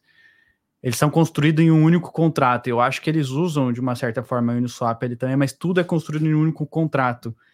E a Uniswap, até teve um comentário aqui da, Decentraliza dizendo que a Uniswap já tem mais liquidez que alguns pares em corretoras centralizadas, é, você falou um ponto interessante, o provedor de liquidez perde dinheiro, na maioria das vezes, na Uniswap. Como que ainda tem muita liquidez? Tem alguma coisa ali, sabe? Eu acho que daqui para frente, a Uniswap, a Uniswap Labs, o time é muito competente, vão desenvolver produtos melhores como a Uniswap X. Eu acho que isso vai atrair... Sim é, muito desses traders de high frequency, ou seja, eles estão pensando em criar pools na mesma, no mesmo contrato, tudo no mesmo contrato para aumentar a velocidade. É uma questão de tempo. Eu, eu acredito que a DEX, as DEX vão se portar muito parecido com o mercado de liquid staking, onde teremos poucos players, mas players assim, robustos, assim, que a gente vai gerar uma certa confiança, mesmo sendo em cripto. Mas legal, é, cara, legal. Essa é a nossa tese, cara. Só pra gente não ficar enrolando aqui também no Uniswap, essa é a nossa tese, né? Capacidade de inovação do time. Sim. O time tem muita capacidade de inovação e é um mercado que sempre vai ter volume, né? Deck sempre vai ser utilizado. Então, se tem algum time que a gente confia que vai ter, que vai fazer alguma inovação tecnológica, que vai resolver os problemas desse, desse mercado e que vai estar nessa fronteira sempre entregando o melhor produto, a gente tem uma confiança muito grande que é o time da Uniswap, né? Porque historicamente são, é o que eles vêm fazendo, né? É isso, é isso. Vamos falar de Layer 2, Cura. Primeiro trazer o L2 Beach, e prometo que a gente não vai demorar muito cobrindo as Layer 2, porque já passamos aqui do tempo, mas muito obrigado à audiência de todo mundo aí. Se você não deixou o like, deixa o like aí no vídeo, porque tá bacana demais. O, o Bill, é muito caro o boleto dele, né, Core? É, contratar é, o Bill é caro, né? É, tá, tá, quase tão caro quanto trazer o Vitalik, vai. Tem que mandar uns 52 Ethereum pra ele toda vez. Pô, o Igor, o Bill, paga cara, uma caras são foda. Me paga uma cerveja no, na, no Rio semana que vem que tá tudo certo, pô. É isso, pô, é isso. É isso. Mas vamos lá, Corey. A L2Bit, o que que tá acontecendo aqui? Eu fiz uma thread ontem é, pontuando que eu acredito que a Base logo logo vai passar a ZK5 em, em TVL. E tem algumas lógicas por trás. Assim, o poder de marketing que tem a Coinbase é imenso. É, o produto que eles estão criando, assim, eles estão focando muito na Coinbase Wallet, está virando assim uma carteira com, com UX muito bom, e é UX que, que importa. Mas se você parar para pensar, só os nerds, só a gente mesmo está aqui usando, interagindo com contrato, carteira ruim, mas UX vai trazer realmente a próxima leva aí, e a Coinbase está batendo muito nessa tecla. Os caras têm uma narrativa de que estão é, querendo trazer um bilhão de pessoas on-chain, a carteira da Coinbase Wallet, é, Coinbase Wallet já é usada quase em todos os protocolos de DeFi, os caras lançaram a própria chain, incubada pela Coinbase, então o dinheiro que não falta estão conseguindo fechar parcerias grandes. A gente está vendo protocolos enormes indo para Base, Compound, Aave, Sushi, Uniswap, já todos estão por lá. É, que mais? Os caras têm mais de 100 milhões de usuários na corretora e sei lá quantos por cento disso, acho que 20% desses usuários já interagiram on-chain, a maioria deles ainda estão off-chain.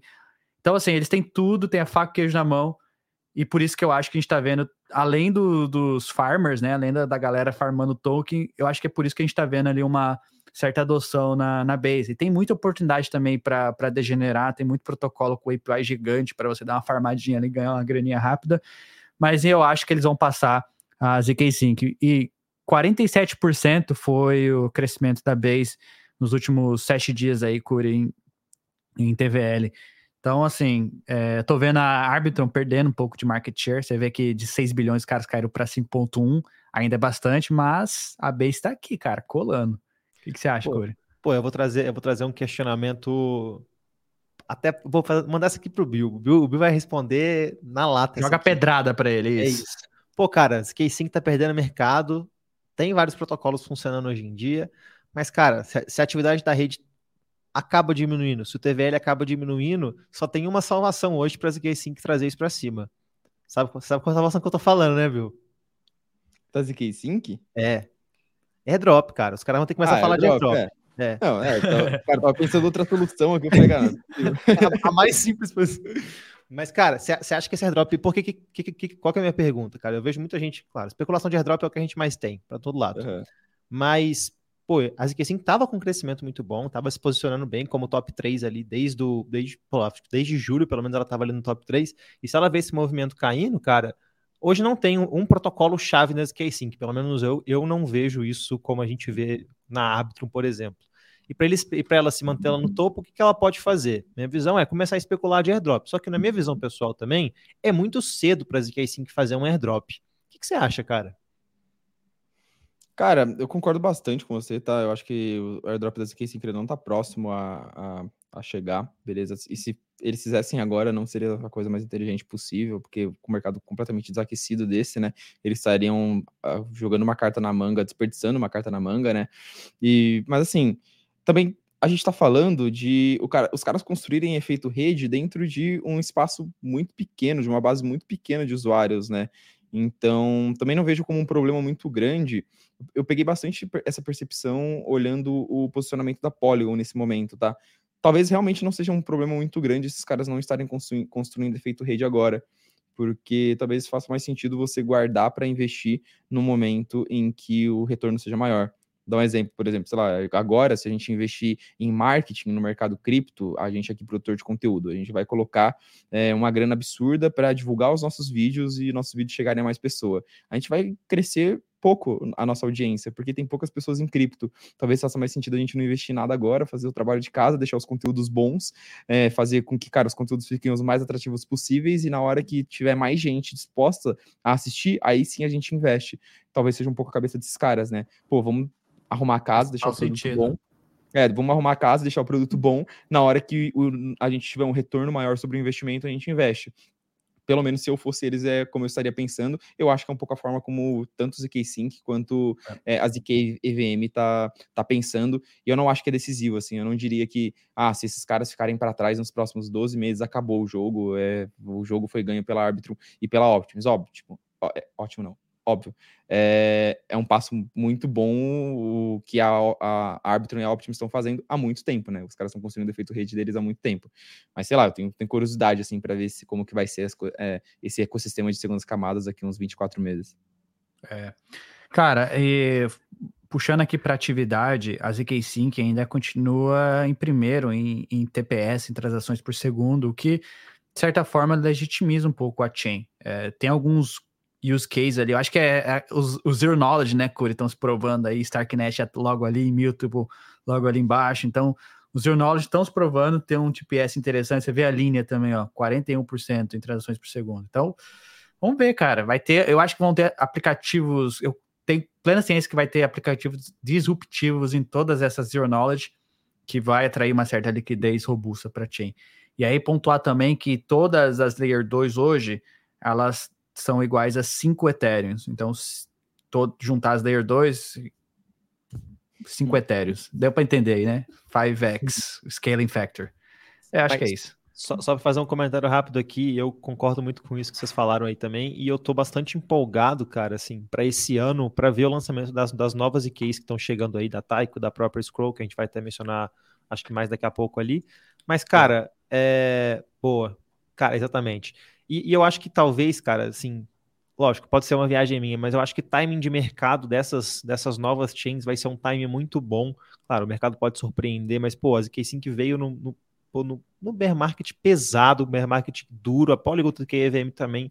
Eu acho que, claro, se, se o mercado ajudar tanto o Scroll quanto o Tycoon podem conseguir sair muito bem ali logo após o seu lançamento, mas ao mesmo tempo, cara, eu fico muito surpreso que eu acho, acredito muito também que a própria Base vai passar ao OP Mainnet e, cara, para mim isso vai ser surpreendente, velho, muito hum. surpreendente, os caras têm dinheiro demais para gastar, mas, me, cara, é surreal, velho. Os caras vão conseguir superar, tipo, supostamente a mãe, assim. A, a, o filho vai superar a mãe, velho. Muito louco. Vai ser isso. lindo. Vai ser lindo. Core, isso daqui é o landscaping da, da o mapa, né, modular do que quem que está construindo o que através do ecossistema do Ethereum.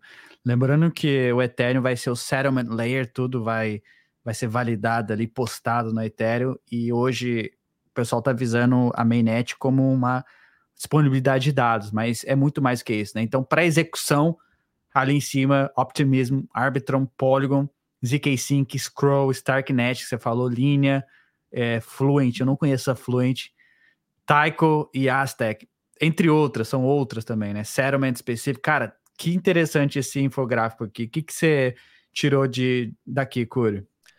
Cara, eu tirei daqui que o futuro do, do, mercado é modular, velho. Basicamente isso, assim. Pelo menos no Ethereum não tem como fugir mais disso, velho. E tá cada vez modular.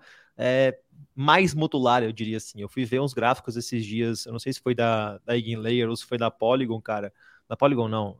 Enfim, deve sido da, da Eigenlayer que eu fui dar uma estudada. Cara, a galera tá, tipo, modularizando até o que eu não sabia que existia, velho. Eu fui ver umas camadas ali de, pô, isso aqui pode ser, acontecer isso aqui, availability com isso aqui. A galera tá modularizando tudo, velho, o que é muito interessante, mas ao mesmo tempo também deixa, deixa cada vez mais complicado para um usuário normal entender como é que funciona essas coisas, né, cara? Então, é, é, muito, é muito doido, muita coisa acontecendo. Estou vendo vários projetos novos surgirem também para além dos, dos grandes. Eu estou muito interessado do pessoal da, da Risk Zero ali, que está desenvolvendo o OP Stack Zero Knowledge Proof. Criou recentemente a primeira layer, a primeira, a primeira ZK EVM do tipo zero, segundo eles, que consegue, que consegue provar um bloco do Ethereum, mas ainda não consegue é, verificar a camada de consenso. Eles lançaram também recentemente, eles lançaram não, usando a tecnologia da Risk Zero, essa Layer N aí em settlement específico também foi lançada, acho que hoje ou ontem. Então, estou vendo muito projeto novo surgindo, tanto projetos de propósito geral quanto propósito específico. Mas, cara, estou bastante surpreso com a adoção dessa modularização que a gente está vendo no ecossistema do Ethereum. Bastante surpreso mesmo.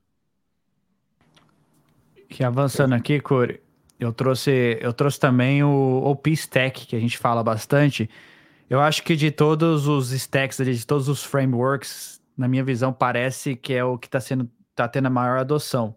Então, o que está disponível hoje para uso? Optimism, Bill, é, Base, Zora, Aevo, é, Public Goods Network, o que está na testnet, que é o Binance OP BNB, é, é, Modern, Unidex, Quinto, Mantal Network, o que vai vir ainda? Celo, D-Bank, D-Bank anunciou que vai deployar o Pistec, é, A16Z, Lira, Lira Finance, Lattice e outra GetClave, ou seja, tem uma porrada de chains aqui, ó, tem até um infográfico aqui migrando para Optimism. E aí, assim, volta aquela tese de investimento. Será que eles vão adotar Super Chain, Curi? Será que a gente vai ver algo, algo relevante nisso? Cara, eu acho que, pô, eu, eu vou jogar até essa, essa aí mais pro Bill, mas, cara, para mim, assim, se você não for adotar a Super Chain, por que, que você tá construindo no, utilizando o OpenStack e não, por exemplo, o ZK Stack? Tem que ter algum incentivo para você fazer isso, né, cara? Cripto é movido por. Cripto não, tudo na vida é movido por incentivo, né, cara? Para mim, tem que ter alguma razão por trás ali. Eu acredito que ainda mais depois eles conseguirem fechar com a Base, eu acho que traz muita legitimidade qualquer projeto que se juntar ali depois. Então, se vier, a, por exemplo, a Arweave aí se juntar com a, com a UP e com a Base, cara, pô, vai ser gigante para a Arweave, não tanto para Optimism, nem tanto para Base, mas qualquer projeto que se juntar esse grupinho seleto hoje é um projeto que tem muito mais chance de ter sucesso do que do que não. Então, esse é meu ponto, mas vou deixar o Bill desembolar mais essa aí. Uhum. Cara, bizarro, né? Esse, o nível de adoção do AP Stack, né? Como tá, como tá ganhando bem, líder disparado aí dos, dos players de, de stacks dentro do ecossistema da Ethereum. É, cara, é legal vendo as, as, teses se formar, porque lá atrás, eu acho que janeiro, fevereiro, assim, a gente estudou de um ponto de vista mais técnico a Optimus, a gente falou, cara, esses caras provavelmente tem a melhor tecnologia aqui dentro das segundas camadas e a Bedrock vai ser muito relevante e de olho nesse stack aí. E não deu outra, né? Eles lançaram antes de todo mundo, ganharam uma atração boa e muito provavelmente por causa da questão da tecnologia, né? Então, realmente, cara, é, é, surpreendente, assim, bem legal o que eles estão que eles estão fazendo. A gente investe é, em Optimus muito pelo, pela capacidade de penetração e pelo efeito rede que eles estão crescendo, ganhando no, no stack. E aí eu não sei se eu estou antecipando alguma, alguma discussão, mas eu ficaria de olho no CDK que foi lançado pela Polygon essa, essa semana, né? Na verdade, o que eles só abriram, eles já têm um modelo de construção ali de Layer 3, né, de você utilizar a base tecnológica da Polygon para construir um, uma tecnologia, né, um modelo de stacks dele, deles, só que era permissionado, fechado, eles abriram o código é, parecido com o que a OP fez, é, com o que a Optimus fez com seu stack, e a, a Optimus ela teve bastante tração, bastante adoção depois disso, né? A ver se a capacidade comercial estratégica da Polygon de atrair empresas para perto, mais a capacidade técnica de construir uma tecnologia boa, pode fazer com que eles atra atraiam bastante gente e consigam rivalizar aí com a Paystack dentro, da, dentro dessa guerra dos stacks aí. Mas realmente o trabalho da Optimus está sendo louvável, cara. Bem legal mesmo. Cara, shoutout para Polygon, o nome CDK Chain Developer Kit, que foi, foi genial. Mas, Curi, você tem, você tem uns pontos interessantes aí para falar da Polygon CDK, assim, qual a visão que você tem aí, cara? Cara, então eu acho que se tem alguém que pode bater de frente hoje com que a, a, a que está acontecendo com o OP Stack é o time da Polygon. O time da Polygon não é de hoje que se prova ter um BD gigantesco, ao mesmo tempo, eu fico um pouco preocupado com o tanto de coisa que está acontecendo dentro da Polygon. Eu não sei se eles vão ter capacidade para lidar tudo, com tudo isso ao mesmo tempo. Mas realmente, cara, se, se, tem alguém que consegue bater de frente com o OpenStack, ainda, está, ainda lançando hoje com o OpenStack com tanta chain como a gente está mostrando assim, é o time da Polygon, cara. Os caras têm, tipo, as marcas mais as, as, maiores marcas do mundo hoje incubadas com algum tipo de projeto sendo criado dentro da Polygon, que seja o que torna muito mais fácil da gente ver, por exemplo, a chain da Nubank virar uma coisa, a chain da, da Disney, a chain da, da Adidas e etc. Então, eu acredito também, cara, que se o pessoal da Polygon fizer um bom trabalho e se realmente o que eles estão propondo se concretizar, eles têm a possibilidade de bater de frente real com a, com a, com a Optimism, com a OP Stack ali, até mesmo porque as métricas da chain POS da Polygon hoje são métricas que batem qualquer uma das outras chains que a gente vê hoje em dia. Então, é uma questão de o pessoal fazer o trabalho todo bem feito. Claro que tem minhas preocupações, igual eu falei, com muita coisa acontecendo ao mesmo tempo, mas, cara, eu torço muito para que isso aconteça, porque eu ia adorar ver um concorrente no nível da, da Optimism ou do P-Stack rolando. Eu achei que a Arbitrum ia conseguir se movimentar nesse sentido, mas parece que não. A ZK5 também tinha falado em vários spaces que eles iam anunciar parcerias em julho, e até agora eu tô esperando essas parcerias aí do ZK Stack acontecer. Uhum. Então, se tem alguém que pode brigar, cara, só pode ser a Optimus, só pode ser a Polygon. Concordo. Cara, muito boa. É, pessoal que quiser se aprofundar mais na Polygon, saber um pouquinho mais sobre esse CDK, tem um artigo dedicado à Polygon que a, que a Modular lançou recentemente. Vou, a gente vai deixar o link aqui na descrição, é newsletter.modularcrypto.xyz, ou então entrar no site da Modular Crypto. Tem um artigo explicando, dando uma, uma pincelada mais sobre o CDK e, e o bullishness dentro do ecossistema da Polygon. Mas avançando aqui com a nossa pauta, para a gente não demorar muito, a, a Layer 3 lançou aqui umas tarefinhas para você interagir com a Scroll. Quando a Layer 3 lança alguma coisa, é sinal de que vem algo bom por aí, Curi. Eu estou bullish com o Scroll, tô esperando meu kitzinho chegar aqui em casa. Vocês vão me ver usando a camiseta da Scroll quase todo dia aqui é. que o pessoal tá mandando. E, cara, eu, eu, eu, eu acho muito interessante o, o, o trabalho que o pessoal da Scroll está fazendo. Eu estou vendo vários projetos aí já estarem, não sei se deployados, mas conversando ao menos com a Scroll. E igual eu falei anteriormente, cara, pô, o tempo que eles vão lançar isso pode fazer realmente a, a chain deles voarem.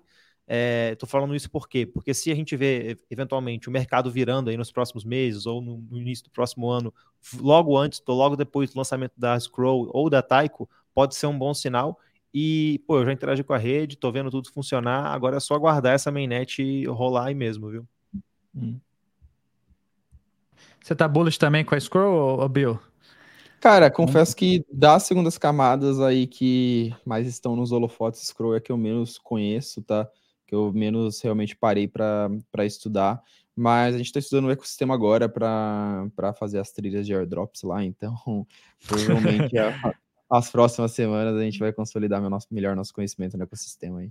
Boa, boa. Curi, agora a USDC está live, está disponível já nativa na Base.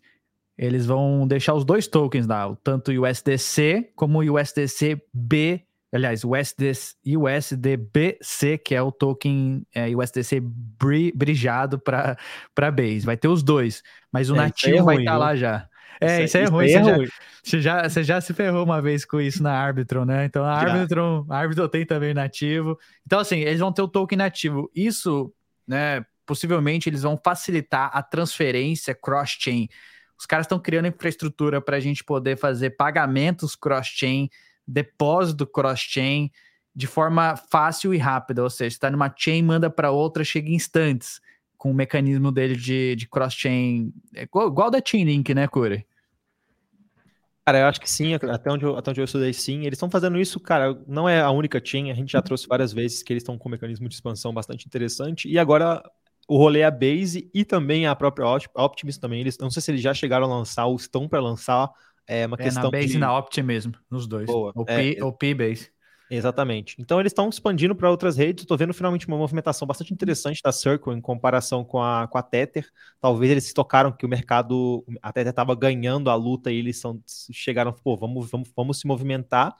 E acaba sendo muito melhor para os usuários, né, cara? Eu não gostei dessa questão de deixar o nativo e o bridge. Eu sei que isso dá problema para o usuário final. E para o usuário final, eu falo eu mesmo, já, sofri, já tive problema com isso, então assim, não, não, não, não acho uma opção boa. Claro, não sei como que eles fariam isso, fazer essa mudança do, do bridgeado para o nativo, não sei se é algo factível para ser feito também, mas, pô, soluções assim são extremamente interessantes, trazem mais segurança também, não só para a rede, mas também para a própria, própria Circle. Eu aqui falando bridgeado e você falando bridgeado, ó. gostei desse daí também. Ah. Boa. Vamos avançar, Corey. Arbitrum introduziu a Stylus. E aí, por que, que a gente trouxe aqui? Ontem, lá na live com, com o Thiago, a gente tava falando, tirando sarro do pessoal já falando, fazendo thread, como farmar o token da Arbitral Style. Pô, não vai ter token nisso, não, não vai existir token, cara. Então, assim, o que, que é o Arbitrum Style? O que, que a gente pode falar aí pro pessoal? Cara, o Arbitrum Styles não é nada mais do que uma segunda máquina virtual que vai rodar em conjunto com a EVM que a gente já conhece hoje e vai poder processar outros tipos de linguagem de programação. Então, eles vão funcionar em WASM, WebAssembly, vai, você vai poder programar em C, em C, em Rust, algumas outras linguagens também aí, e isso vai chegar diretamente na Arbitrum com uma compatibilidade, acho que segundo o anúncio, de 100% ali, é, como se fosse como se fosse EVM. Então, não vai ter drop, não vai ter chain diferente. É só mais uma máquina virtual aí que vai rodar em conjunto com a máquina virtual da Arbitrum que já tem hoje. Eles chamaram inclusive de EVM ou EVM e elas vão rodar em conjunto assim. Então, pô, fiz um contrato em Solid, manda via máquina, manda via EVM, chega na Arbitrum Nitro tranquilamente. A Arbitrum Nitro distribui para as outras chains. Fiz um contrato em Rust, em C, em outra linguagem que eu nem sei que existe, manda para essa outra máquina virtual e ela vai de novo fazer isso virar, isso chegar na Arbitrum Nitro ali no, no stack da Arbitrum, digamos assim, como se fosse um contrato normal. Não tem chain nova, até onde eu sei, tá? Eu posso estar falando besteira. Até onde eu sei, não tem chain nova, não tem especulação de airdrop, só tem mais facilidade para novos tipos de contratos, novos protocolos, novos desenvolvedores chegarem na rede aí com outras linguagens de programação. Gostei bastante dessa mudança. Eu acho que vai abrir a possibilidade de novos desenvolvedores chegarem ali, por exemplo, o pessoal da Polkadot ali que usa bastante WebAssembly, fazer alguma coisa dentro da Arbitrum, quem sabe. Mas cara, chain nova, velho, para quê? Pra quê? Vamos conectar com tudo agora, né? Mas então não vai ter token, então, viu? Não tem, não tem token isso aqui. Cara, se tiver token é o ARB, né? Se é um novo, é um novo airdrop da Arbitron aí, cara. Mas brincade brincadeiras à parte, é bem legal isso aí, a gente discutiu aqui na, na Mercúrio também internamente, ainda mais porque a Arbitron é construída em WASM, né, em WebAssembly, e, cara, eles conseguem atingir um alguns níveis de propriedade de eficiência é, bem legais quando comparadas à EVM, ainda assim sendo equivalentes à, à EVM. Então é bem legal isso daí. É, a gente tinha uma tese mais forte antes, assim, sobre essa questão de outras linguagens de programação, então desenvolvedores do mercado tradicional, que tão, são mais acostumados com Rust, com C, a fazer um onboard desses desenvolvedores para cripto, só que aos poucos a gente foi sentindo essa tese se, se enfraquecer, porque a comunidade de desenvolvedor cripto ainda é muito focada em Solidity, né? Mas assim como, como o Curi destacou, você abre espaço para, cara, outros desenvolvedores de outras chains, outras aplicações virem para a rede e conseguir é, deployar o seu contrato, deployar a sua aplicação com uma certa facilidade, né? Então pode ser algo que a gente veja reforçando o efeito rede aí da Arbitrum, que a gente já discutiu, que é o maior das segundas camadas, né? Boa, boa. Ô, Curi, tem uma pergunta do Léo. Leonardo Carvalho, ele perguntou assim: quando uma empresa igual a Coinbase contrata o OP Stack, paga algo para alguém? Compra OP Tokens, consome OP Tokens de acordo com o TPS, algo do tipo? Cara, até onde eu sei, não. O, OP, o OpenStack é aberto para qualquer pessoa construir, é, é open source totalmente. O que aonde que isso volta para o ecossistema da Optimus, digamos assim? Se o projeto aderir a Superchain, e aí, por exemplo, a Coinbase, eu não, eu não, lembro os números exatamente, mas acho que ela vai ter que pagar 5 ou 6% de receita, é, de receita bruta ou de receita líquida para é, para o Pimennet, para para DAO, não sei, não sei para quem, mas acho vai que o tipo contrato que eles firmaram, eu posso estar errado também, mas eu acho que foram 15% da receita por seis anos, algo assim, Curi. Boa. Então vai ter algum tipo de relação aos projetos que aderirem à Superchain, aderirem à ideia final ali da, da Optimus. Mas, pô, para construir uma chain ali, cara, é permissionless, qualquer pessoa pode construir, não precisa ter relação nenhuma com, com a própria OP Mainnet. Por isso que a gente estava falando antes, cara. Se os projetos não aderirem à Superchain, aderirem à, ideia da, do OP Mainnet, para mim, cara, pode construir 62 mil projetos utilizando o OpenStack. Só vai gerar algum tipo de valor para o ecossistema da Optimus, para o ecossistema da OpenMinet, se esses projetos aderirem à Superchain. Agora, vai chegar num ponto que eu também, uma questão que eu tenho para mim é, qual que vai ser o incentivo? Hoje o incentivo é claro, ele está próximo ali da base, está próximo da UP, da mas qual que vai ser o incentivo para mais projetos aderirem a essa ideia? E isso aí a, a ainda não respondeu na minha visão, até porque é uma resposta bem cabeluda, eu não sei como eles vão conseguir alcançar isso. Mas até a, por, pelo menos por, pelo momento, cara, só de estar tá próximo da UPManet e da Base, qualquer projeto que tenha a Coinbase por trás, qualquer projeto deveria ter interesse em chegar mais próximo dessa galera. Boa, Corey. Uma coisa legal aqui é que a, a Base ela definiu que ela vai dividir parte da receita, né? Com a, com a Optimus, parte da receita vai. Só que hoje eu já tentei tá buscar esse fluxo. 15%, né, então, ó. É, então, eu tentei já achar esse fluxo hoje e ele não existe, né? Hoje a Base ela responde diretamente, né? Ela posta os, as transações diretamente na Ethereum já, então ela não utiliza, não passa pela Optimus de alguma forma e não dá para traçar nenhum fluxo de capital saindo da Base indo para Optimus. Mas é, cara, como eu falei, né? Se todos esses caras. Imagina 10 chains com a puta de, uma, de um efeito rege, nível base, gerando receita para Optimus. Isso é gigante, né? E falando em mas... base, cara, sinto, sinto, sinto ser o cavaleiro das trevas e trazer mais informações, mas a meia hora atrás a Base parou de produzir blocos. Mas Caramba, sério, sério mesmo? breaking news, chama aí, breaking news. Pá, normal. Subiu, subiu, as, subiu a notificação não parou aqui. de produzir blocos. Preciso Caramba, ver cara, as minhas é bags um que estão lá farmando. Não acredito. É o problema do, do sequenciador centralizado. Eu não sei exatamente se foi isso, tá? Normalmente, quando a gente tá falando de uma segunda camada parando de produzir bloco, a gente tá falando de problema no sequenciador, né? A Arbitrum já passou por isso, a Optimum já passou por isso, a Sync já passou Será por que não isso. tá travado lá, assim, para serem processadas transações? Porque eu lembro que na Arbitron, quando teve esse problema, porque os caras não tinham o Ethereum lá no sequenciador para pagar a taxa. É, a Optimus já passou por isso. Pode ser que a- as transações estejam acontecendo. Eu não sei, tá? Tô falando assim por cima. É, as transações estão, estão acontecendo, mas os blocos não estão sendo validados. processados, validados. É, É. processados, né? Validados. vamos- acho que vai, vai chegar um ponto que eles vão ser. Possivelmente os caras estão sem, sem Ethereum lá na, na Multisig para pagar as taxas do sequenciador. Que foi a mesma coisa que aconteceu com a Arbitrum, né? Não, mas vamos, vamos aí esperar, os cara, o anúncio. Anúncio- É, É isso é, um isso. risco, né? Isso é bom você pontuar, isso é um risco mesmo. É, o- É, o, risco é cara. o estágio, o estágio de evolução que a gente tá nas segundas camadas, né? É, e uma coisa também que é, essa receita compartilhada na Superchain ainda não ficou claro para mim se tudo isso vai ser 100% dessa receita da Superchain vai ser destinada a public goods, funding lá da Optimism, ou vai ser parte disso. Eu não, não, não achei essa informação ainda, mas depois a gente vai tentar trazer isso aí pra galera.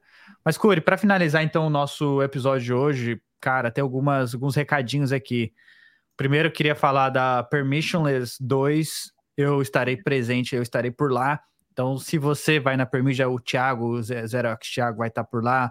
O João da Piquenique também me chamou falando que vai estar por lá. Então, se você vai estar na Permissionless, vamos se encontrar, tomar um café, uma cerveja lá e, e se falar. E ainda vou trazer alguns conteúdos aqui. A gente está planejando aqui na Modular como que a gente pode gravar e fazer alguma coisa bacana por lá. E também, Tá. Curi, não podemos esquecer do Blockchain Rio, né? Blockchain Rio você vai estar por lá, que é na mesma época, no mesmo- nos mesmos dias que vai acontecer a Permission, vai acontecer o Blockchain Rio. E você vai estar palestrando por lá, Curi, ou só vai estar como, como au- audiência mesmo dessa vez? Cara, sendo muito sincero, eu ainda não sei essa, esse ponto. Existe a possibilidade. Eu tô na lista de speakers, mas ainda não, ainda não saiu nada da programação. Então, não, não, não vou dar certeza, mas estaremos por lá todos os dias. Também estamos organizando o side event. E, pô, tô animado para mais um evento aqui, ver o pessoal todo. O Bill também falou que vai estar lá com a galera toda. Então, tô super animado para encontrar o pessoal aí, falar de cripto, para ver também quem tá aqui, né, cara? Porque, pô, o último Uhum. evento que eu fui, pô, Bear Market estava aí, mas não era tanto quanto agora. Então eu quero ver quem É. realmente ficou aqui Quem até realmente o final, ficou. Mas a gente tem notícias boas, Curi. A gente vai fazer, a Modular vai fazer um side evento em parceria com a Polkadot. E, pô, já recebemos mais de 200 inscrições, porque é um evento gratuito, open food e open, open de, de beer, open beer, né, que fala. Então, assim, é open bar, né, que fala. Open bar vai ter bebida de graça minha, minha liberada. inscrição, minha inscrição, graças a Deus, já está feita, tá? É isso. Então, mas é, são, são inscrições limitadas, né, Curi? Eu acho que já passou aqui da quantidade de pessoas, mas então, o que acontece? Ontem a gente fez um, um Spaces junto com a galera lá da, da Metapool, que é um protocolo novo de Liquid Stake, muito interessante, inclusive. Eles querem partilhar a receita nos próximos anos para fomentar o ecossistema latino-americano. Então, através do Gitcoin, muito interessante o que eles querem fazer, estão mais voltados para as comunidades Web3. E aí, de- durante o Space, a gente é, fez uma ativação lá para sortear um ingresso, um ingresso só, né, Curo, para o side event, porque não tem muito, e também dois ingressos para o Blockchain Rio. Então, se você está querendo ir para o Blockchain Rio ou se você vai para o Blockchain Rio, o que, que você precisa fazer aqui, Curi? Cara, só comentar eu quero no, no tweet, tá? No, no post, né? Não é tweet mais, tá lá no nosso perfil no X da Modular. Não consigo acostumar com essa mudança ainda, mas eu prometo que um dia eu vou me acostumar. É só responder lá, eu quero, não tem dúvida, não tem dificuldade e aproveita que, igual o Gal falou, o evento tá lotado, a galera tá vindo em peso. Eu ouvi dizer que vai ter camiseta, cara. Vai ter camiseta até vocês não aguentarem mais. De porra, Porra. Polkadot, Noodle, Bifrost, Parachain. Vai ter camiseta também da Mercúrio. Metapool. Então, assim, cara, vai ter coisa pra caramba. Ouvi dizer, essa aqui é alfa, hein? Eu não falei em nenhum lugar isso, não, hein? Se, se, o- se os bons ventos deixarem, vai ter inclusive adesivo do Pepe Holmes, viu, Guelph? Opa, que isso, hein? Então, pessoal, tá imperdível. Sai de evento, vocês já sabem, né? Ali é o lugar, é o melhor lugar para você tomar uma breja descontraída e fazer seu networking, porque, cara, se você tem condições de ir num evento presencial, em cripto, muda tudo. Acho que você percebe que você não é o único louco dentro desse ecossistema. Então, se você tem condições, vai, vai ser da hora. E se conseguir por o site de evento da Modular, que é o primeiro, né, o Core, é o primeiro de muitos aí, cara, muito, muito bacana. É isso, então. Parabéns, viu, pessoal? Parabéns pela, pela iniciativa aí, realmente muito legal. Valeu demais. Cara, pessoal, então é isso. Por hoje, por hoje é só. Passamos aí um pouco do, do tempo. Bill, cara, muito obrigado. Falei o nome dele certo hoje, Gabriel Beerless. Tá vendo? É, um abraço aí pro, pro pessoal da Mercúrio que chama ele de Bill, coitado. Enfim, pessoal, obrigado. Bill, obrigado mais uma vez, cara imensa satisfação ter você aqui no, no podcast. A gente falou bastante aí sobre o drama e espero vê-lo novamente no estado da Ethereum. Essa é a sua primeira participação, mas eu sei que não será a última. Legal Valeu demais, cara. cara. Obrigado demais pelo convite, cara. Sempre que vocês chamarem, estaria aqui. Gosto demais de falar com vocês. Tamo junto. Curi, tem alguns recados finais aí? Cara, mandei o link aí do pessoal da, da Merck, para quem não conhece, o site deles está no chat. Pessoal, sempre firmeza também, tá os links na descrição. Se não me engano, coloquei o Twitter do Bill também. Coloquei o Twitter do Bill e o site de vocês também. Eu vou atualizar para ver se o site está certo ou não. E, pra, pô, os caras fazem um trampo da hora demais, estão com um produto novo de airdrop, aí, igual o Bill falou, da hora pra caramba. Eu ouvi dizer que você vai ter até quanto, você vai poder escolher quanto tempo você quer colocar por semana em airdrop, Galf. Então tá, tá, é outro nível a parada aqui. Que isso, cara. Os caras estão é... levando a sério, é um puto é, trabalho fazer airdrop e tal. Então, produto novo aí da Mercúrio. Tem algum desconto aí para nossa audiência? Ou, ou tem alguma promoção cara, gente, aí? Cara, a gente tá com preço. Vivo, hein? É, cara. cara, a gente tá com preço especial já no. no nesse primeiro mês aí que a gente lançou, então tá, cara, tá bem barato, tá de menos de um real por dia, tá 29 reais por mês aí. É, tá um produto bem legal, bem completinho, assim, a gente trabalhou bastante em cima dele. Mas, cara, se alguém ficar interessado aí e quiser quiser fazer parte lá com a gente, me chama no Twitter, dá um, dá um salve lá no Twitter que eu faço uma condição especial para quem veio da live aí, porque o pessoal da, da, da Modular é muito parceiro nosso e a gente quer sempre muito gerar valor para as comunidades, com certeza, né? Cara, isso daí, um airdrop que você ganha já paga um ano dessa, desse produto. É. Mas beleza. É isso então, pessoal. Agradecer mais uma vez a presença de todos. Lembrando que nada que a gente falou aqui foi recomendação de investimento fiscal ou de vida. Façam sempre suas próprias pesquisas. E nos vemos na próxima semana aí, mais um Estado da Ethereum. Valeu!